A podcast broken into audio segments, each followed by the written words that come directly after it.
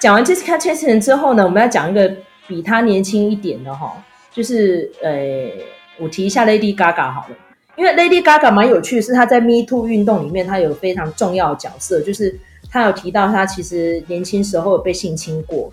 那因为她是意大利裔移民嘛，大家知道意大利人就是有一点很变态，就是很重视家族，家族里面什么不能受打击，自己解决就好了。所以他也是被自己的父执辈给和谐掉了，叫他不要出来讲这件事情。可是他就偏讲不可。然后后来他也号召了一大堆被家族手足长辈给性侵的女明星，跟一些呃知名运动人士一起站出来去抵抗这些家族暴力。我觉得这一点很不简单，家族哎、我觉得愿意讲这样的事情出来，我们真的不得不给他一只大拇指，真的很不简单。而且这些。家庭暴力的施暴者有的都还活着，因为不是所有的都像赵牡丹那样子，就用一种比较讽刺的方式说，其实我有讲到我被家族一个叔公性侵，我妈就说，哦，他也性侵你表姐啊，哎、真的有够夸张了，我觉得这种事情怎么可以姑息他？然后他说，你要是真的很气你那个叔公的话，到时候如果他去火葬场，你就负责去按那个钮啊，就这样子啊。但是 Lady Gaga 就是。把他自己自身的故事说出来，希望大家要面对这个伤痛，然后不要再去怪罪任何人了。因为很多事情可能是当下无法解决，但是第一个要原谅的一定是自己。我觉得这一点很不简单的。所以我们提到 Lady Gaga，我们就不得不提之前他另外一个有类似很惨痛经验的，就是欧普拉。好，因为我们前面都讲白人嘛，我们现在来来讲那个 African。那欧普拉呢，他。不止被性侵，她甚至于还因为这样子有怀孕，然后再流产过了。而且当年她才十四岁，所以她把她这样子惨痛的经验呢，稍微在媒体界有影响力之后，她都会去找这些作品来搬上荧幕。像第一部作品呢，她就是找了史皮博哦，把它重新诠释搬上荧幕，就是《紫色姐妹花》。那因为《紫色姐妹花》呢，当初在上映的时候，我跟卢卡年纪还很小，但是如果对这部电影呢，哦、想要研究的话，可以从 Netflix 上面收看。然后当年呢，就是让那个虎碧戈博第一次担纲女主角，就是这部作品。而且他找的是史皮博，你不觉得还蛮有意思的吗？史皮博这个人，大家印象可能就是拍外星人啊，拍法柜奇兵啊，然后后来就导了一堆哦，嗯嗯，犹太人色彩的电影啊。诶，他竟然还导过这种黑人女性主义的电影哦。对啊，这个其实，在我们导演特辑有也有讨论过嘛。就是我觉得史皮博还蛮有趣的。呃呃，我觉得就是好莱坞有所谓的贵族啦，哈，就是呃这个金字塔顶端的人。那可能欧普拉跟这个呃史皮博都算是这样子的类型。我想可能是史皮博他他可能意识到他总有一天要转型。那我们也也说过，也讨论过，就是说他在辛德勒的名单之前，其实他先接触的是紫色姐妹花。那可能他正好有转型的需求，然后就遇到这个欧普拉的这个提议。那我觉得其实欧普拉真的很特别，就是说我们现在认知到他是一个很成功的主持人嘛，但其实他也是一个好莱坞的演员呢，他还演出不少作品哦。那包括其实后来很多的呃，就是比较属于非议这边的案子，也都是他提出来的。所以我觉得他在，我觉得其实非议的这个电影工作者很令人钦佩的一点，就是说他们都是提携后辈不遗余力的。我觉得这一点是非常就是值得正面肯定的。好，那因为其实紫色姐妹花哦，我觉得我们现在是可以在 P 单元来讲这些。呃，有色人种的知名的小说，然后最后改编成电影的，然后在影史上很有重要地位的，应该我们来特别讨论一下，应该还蛮有趣的哈。像这个 Alice Walker，就是这个《紫色姐妹花》的原著小说家，她到现在还活着，已经七十七岁高龄了。而且她很特别的是，她在一九六五年就嫁给一个犹太民权律师，是白种人哦哈。你要想想看，那时候的黑白恋，而且他们是有结婚的哦。多么不简单的！一九六七年那个时候，然后后来 Alice Walker 呢，他就是把他从小到大都听过那些故事，就是黑人女性啊，就好像，哎，怎么讲，就出身贫贱呐，然后早早就被爸爸给嫁掉了，然后甚至于呢就饱受性暴力啊，然后不但没地位，甚至于还一直被摧残。但是呢，他其实不是用一个这么悲伤的角度来诠释这个故事，因为在里面很多女性到最后可能年华老去之后，要不然就可能还在壮年的时候就开始反扑了哦，就是已经不是单纯的受害者的角度了。所以《紫色姐妹花》前面你看到这个女主角好可怜，好可怜，到到中间她终于愿意站起来去反抗那个对她暴力相向的老公，我觉得真的蛮疗愈的。所以。当年呢，一九八五年，竟然史皮博就愿意去指导这样子的作品，而且我觉得他呈现的很四平八稳，我觉得有及格啦哈。然后甚至于呢，在当年也获得了蛮多影评人的赞美，然后甚至于连这主编哦，这这个 Alice Walker 哦，这个作者也很满意哦。但是里面涉及到种族议题，站在一个黑人角度来说，还是觉得有点差强人意啦。因为我们之前有提到那个幸福绿皮书嘛。幸福绿皮书有这种特高被戏呀，但是史匹柏导这个紫色姐妹花，哎、欸，当然好像还可以。我听到负评并不是很多啦。我觉得那个还是跟时空环境有关啦。就是说，你想想看，在一九八五年，如果有人想要拍一个全黑人阵容的。这个电影的话是一个非常了不起的事情，而且又是一个常胜军，就是片商很信赖的史蒂芬史匹柏哈，所以这个当然意义是很非凡。但是我们如果说看到呃以现在的时空背景来看的话，你这个黑人的呃导演好，就是幕后的工作者其实也很优秀的非常多，所以就变成说你不一定要让。这个呃，白人来做这个呃，又把话语权拿回去的这件事情，应该是要让想办法让这个非裔自己的呃声音真正的发出来啦。所以我觉得这个时空背景不一样，也是一个判断的标准啦。但是我觉得蛮多人哈、哦，事后一直来回顾那段历史，是很佩服史皮博的。你要想说，我刚刚提到是八五年。然后他的制片里面竟然还有谁？Quincy Jones 哎，Quincy Jones 讲到这个，如果了解音乐史的话，是 Michael Jackson 的恩人哈。一九八五年，然后而且提名了十一座的奥斯卡奖，包含最佳影片，很不简单吧？好，所以我们要提到就是虎碧戈伯他在这个女权史上的一些重要的贡献，因为我们刚刚前面有提到欧普拉了嘛哈。虎碧戈伯很有趣哦，因为大家知道他其实后来。拿到那个奥斯卡肯定的话，是演那个 Ghost 嘛，他演那个灵媒嘛。好，那对虎碧戈博的印象还有哪些呢？除了 Sister Act 演那个搞笑修女之外，其实我觉得他真的是一个艺术。我觉得他有一点像谁？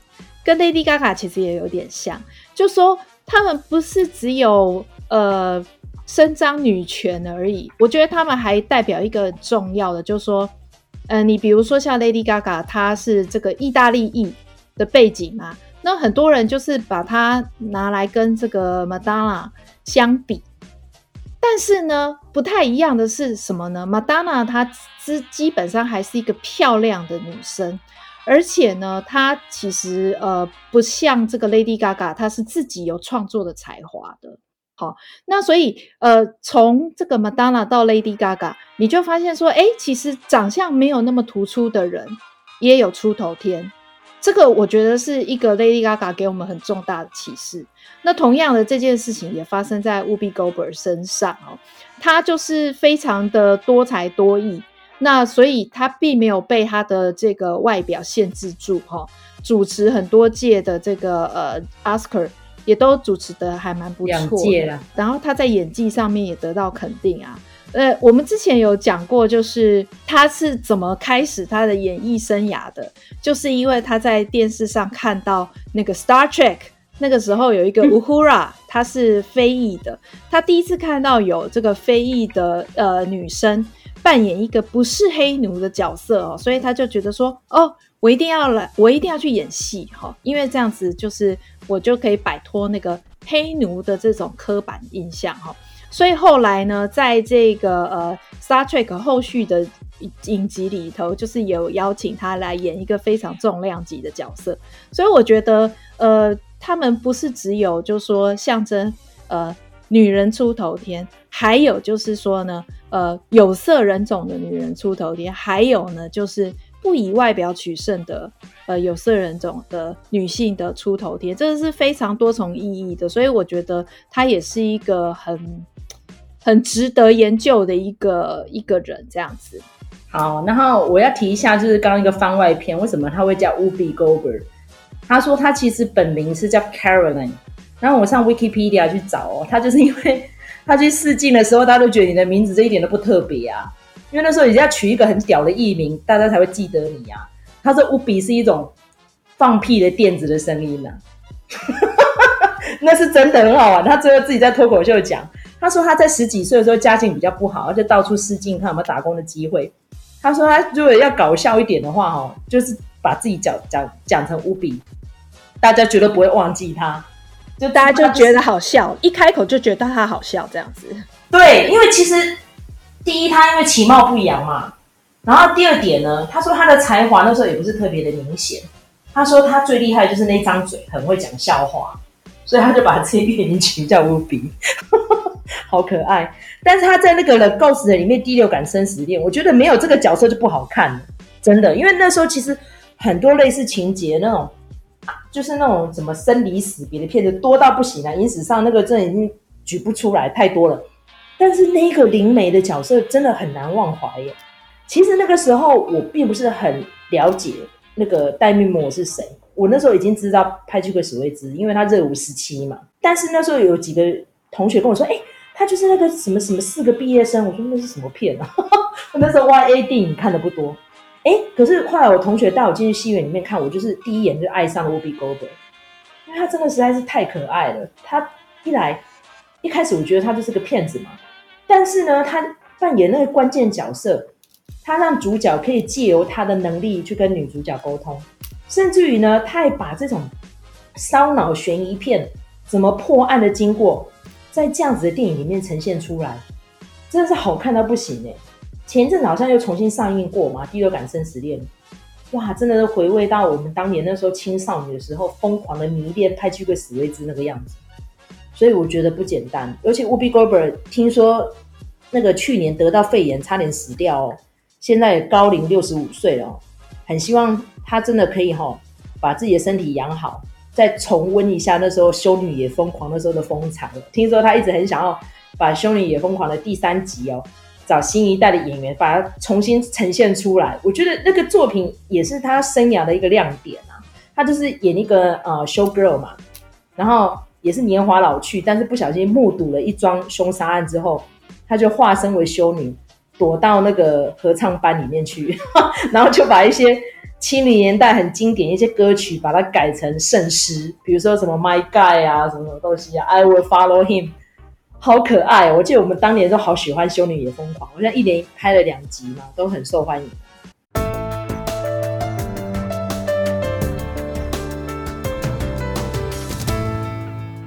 为其实我们这一次为什么要辟这个女权象征是？其实女权的接班人很多啦，像我们刚刚在列名单的时候，我还想到说，哎，其实也可以提一下艾玛华森，对不对？艾玛华森也很不简单了。你想想看，童星出身，然后可以呃在学业上成绩也不错，然后在演艺表现上这一阵虽然作品并不多，哎，可是都中规中矩的，并没有什么污点呢，就是乖宝宝型的。但是他那一场在那个联合国的演讲，真的让我印象好深刻，我真的。好喜欢这个妹妹哦，不简单，很赞，真的。我们讲到这个新世代的女权象征哈，我我想要在这个算是我的私心啦，我想要再提一个人，就是 Brie Larson 哈。那这个我觉得大家真的是怎么讲，人正就是正义啦。你看像这个艾玛华森讲这个女权的东西，大家都很支持她。哎，可是这个事情到这个 Brie Larson 身上就不太一样了哈。那个针对他。批判的酸民非常非常的多哦，那这个呃，我觉得，我觉得这个就是一个很残酷的现实。你包括说，我们一开始讲说，葛罗利亚·斯坦能为什么他变成是一个标杆性的人物？因为他长得好看，就是这样子。对，呃，所以那那些当那些父权父权在批判说啊，你们就是因为长得不好看才来搞女权。那格罗利亚·斯坦能就是一个活生生的明证，告诉你说，漂亮的女生也需要争取女权的。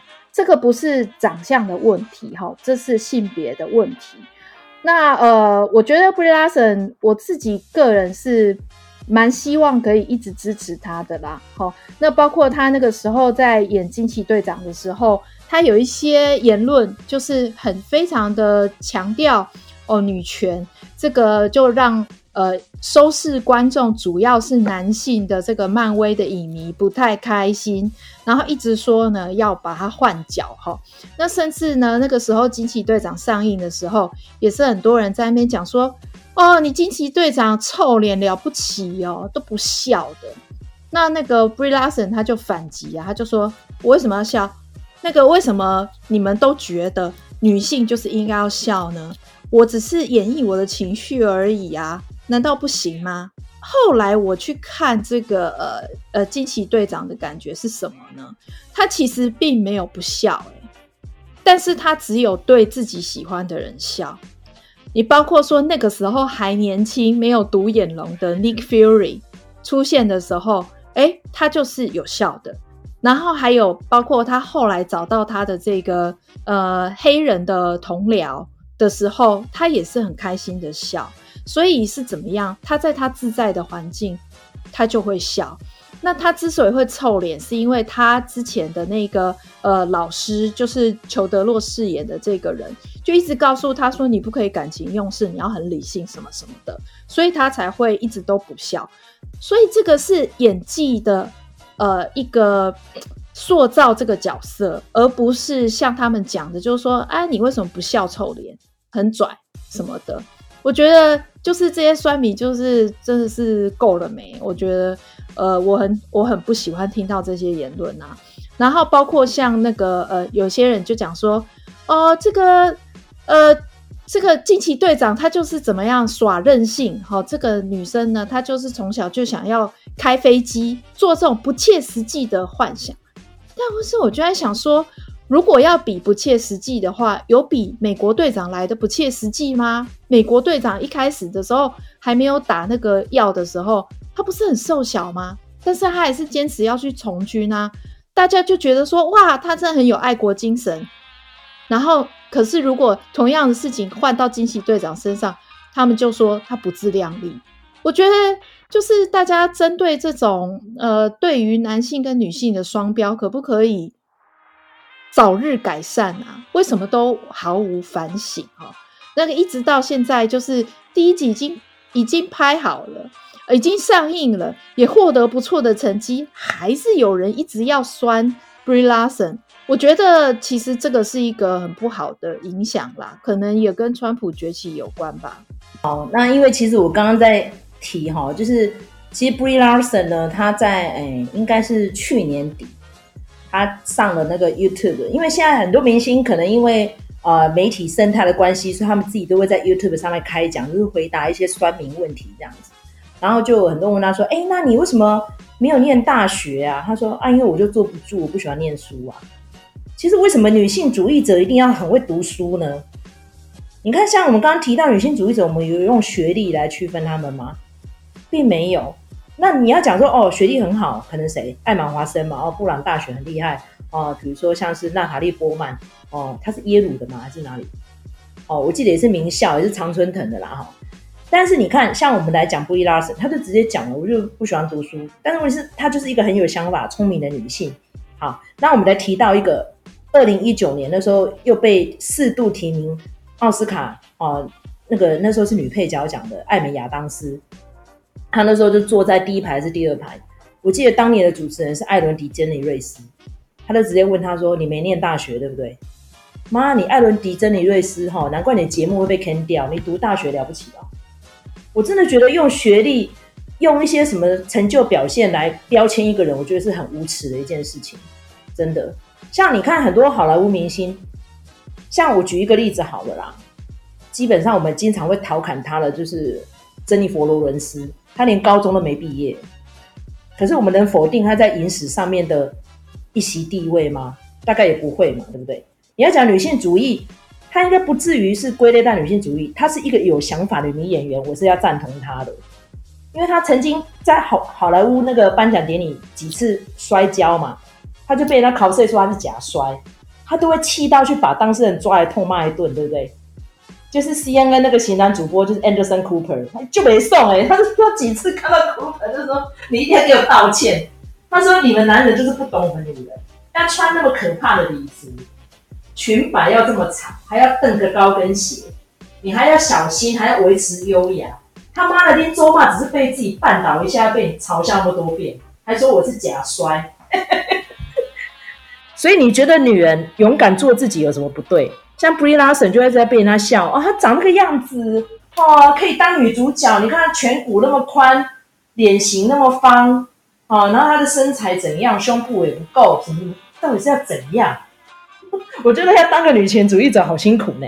你刚才讲到那个珍妮罗伦斯跟这个 Brie Larson 哈，我觉得有一件事情要提醒大家，就是说他们都是。算是童星出身啦，就是年纪很小的时候就在演戏了哈，所以这个我觉得教育程度这件事情是呃不需要去呃质疑的啦。你像比如说像张悬好了，我们这个台湾的歌手，他也是只有国中毕业而已啊，啊但你会说他没有知识或没有怎么样吗？人家词还不是照样写的很好，所以那个学历不代表什么东西的，要看他的实力的。对啊，你看，像汤姆克鲁斯已经引使到这个地位了，他高中也没有毕业啊，要不然是要怎样？谁能忽视汤姆克鲁斯啊？对不对？好，那莎莉赛隆呢？基本上在影史上的地位哈、哦，也是不容忽视的，而且他也是年少失学，大家都知道他的家庭就是有发生变故嘛，哈，就是。妈妈杀掉爸爸，然后他在十六岁的时候就跟妈妈两个就开始从欧洲啊一路这样子登台做呃模特这样子盯到现在，所以要讲学历他也是没有的。但是问题是他们都很认真、很专业的在自己的演艺生涯上面打拼。如果你觉得有遗珠之憾，我们还可以再去多批单元来讨论的话，也欢迎你留言分享跟订阅。像麦嫂个人呢也蛮欣赏一位女演员的哦，她也是。很早就出道了，也并没有念过大学。这人是谁？就是史嘉蕾·乔韩森，她也是一个很有想法的女演员。然后甚至于呢，她在女权运动上面呢，也是小有贡献的。譬如说，她可以在 Me Too 的那个时候，她可以大声的疾呼，主张那个男女演员应该要薪资要平等。然后甚至于呢，他们拿到的台词，拿到的一些剧本，可以有女人发声的权利。比如说，像我觉得那个 Jojo Rabbit 就很好。因为他在里面琢磨的非常的多，那个角色呢，他诠释的非常棒，而且他那一年大有斩获。你看像《婚姻故事》，哦，虽然都是男导演来诠释的作品，但是在里面你真的很难忽视这个史嘉蕾·乔韩森。那很遗憾的，他这次的黑寡妇卡在这个疫情档期一直往后延呢。你看，其实台湾排六月要上映了，结果你看现在遇到这样，可能到八月还看不了，觉得好难过哦。希望赶快上映。好喜欢黑寡妇哦，那我们这一段到这里尾声了哈。那如果觉得我们还有辟几个题目再来讨论的余地的话，麻烦大家赶快留言、分享、订阅。好，那希望我们所有的影视朋友们，在这个疫情当中，虽然说困在家里哈，不太能出去呃郊游打屁呀，但是我们接下来呢，好会提到就是这一阵子，我觉得在 Netflix 上面排行榜上面的几部电影，很推荐大家观赏的。像麦嫂这一阵子呢，突然开始看起了泰剧，哦，就是转学来的女生，现在第二季上映了哈，麦嫂已经追了一半了，已经非常多人讨论了。那因为卢卡呢，其实看泰剧的量还蛮多的，所以下次就有卢卡来分析这些嗯泰国流行文化跟泰剧，好了，好不好？好，好，那我们这集到最后尾声，我是麦嫂，我是卢卡，下次见，拜拜。拜拜。